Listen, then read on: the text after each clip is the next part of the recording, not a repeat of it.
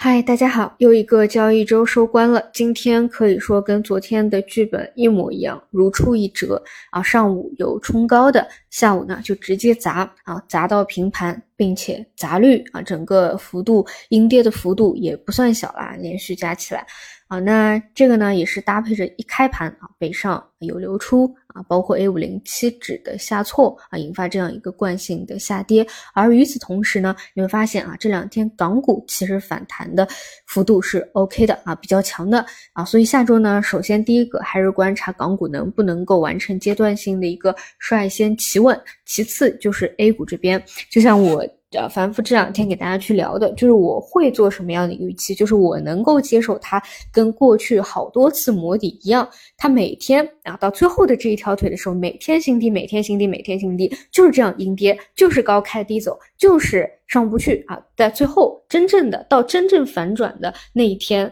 甚至到那天的早晨，它还是一个新低的状态，但是一根非常强的阳线拉起来，可能是两个点、三个点，甚至更多的啊，把之前的一些阴线都给收复掉啊。这种大家后面总有一天会到的，我们一起等待着。反正这一天我是一定要等等到的啊。毕竟，其实说实话，这个底部我已经等了一年之久了啊，就是在等这个时候，所以我自己个人是不会放弃掉这一次的拐点到来的这个时候的。那么，所以。在此之前啊，哪怕每天新低，这都是我已经有预期的。那么既然有预期，其实不会说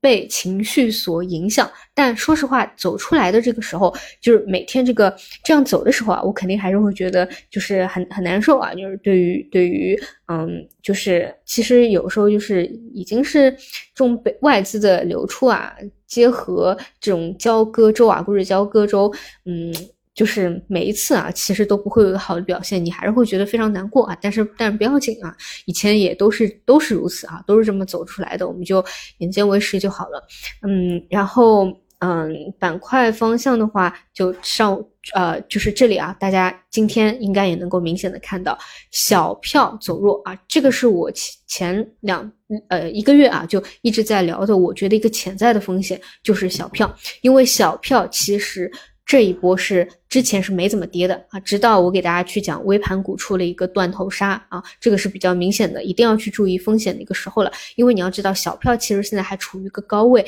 尤其是他们很多真的是没有什么基本面支撑的，一旦啊这个整个市场处于一个阴跌，流动性又很弱啊，又开始在小票补跌杀小票，这个跌幅。一定是比你看到的指数的这种阴跌的幅度要汹涌的很的，因为说实话，指数在这个位置，哪怕它每天阴跌，其实也就是零点几个点，零点几个点，你加起来看一个点、两个点这样稀稀拉拉的啊，不是在四个点、五个点往下去砸了。但是这种小票一旦流动性枯竭，你看到现在很其实已经有很多的这个个股了啊，可能突然。二十个点闪崩啊，或者十个点、十个点往下挫啊，这个是我觉得风险系数是比较大的。这个今天也比较能够看看得清楚啊，所以我觉得这个得当心啊，别的也没什么了，就就继续磨吧。下周同老老样子啊，就下周还是一样，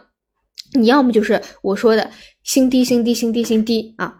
周中的某一天。拉出单日反转的阳线来，OK，那么我们就啊熬过了这一次的底部啊，初步认为底部探底的一个确认啊，不然呢就是继续是平底啊，阴线下跌，阳线反弹，阴线下挫，阳线反弹，十字星十字星啊这样子的一个组合。好的，那么我们就下周再见。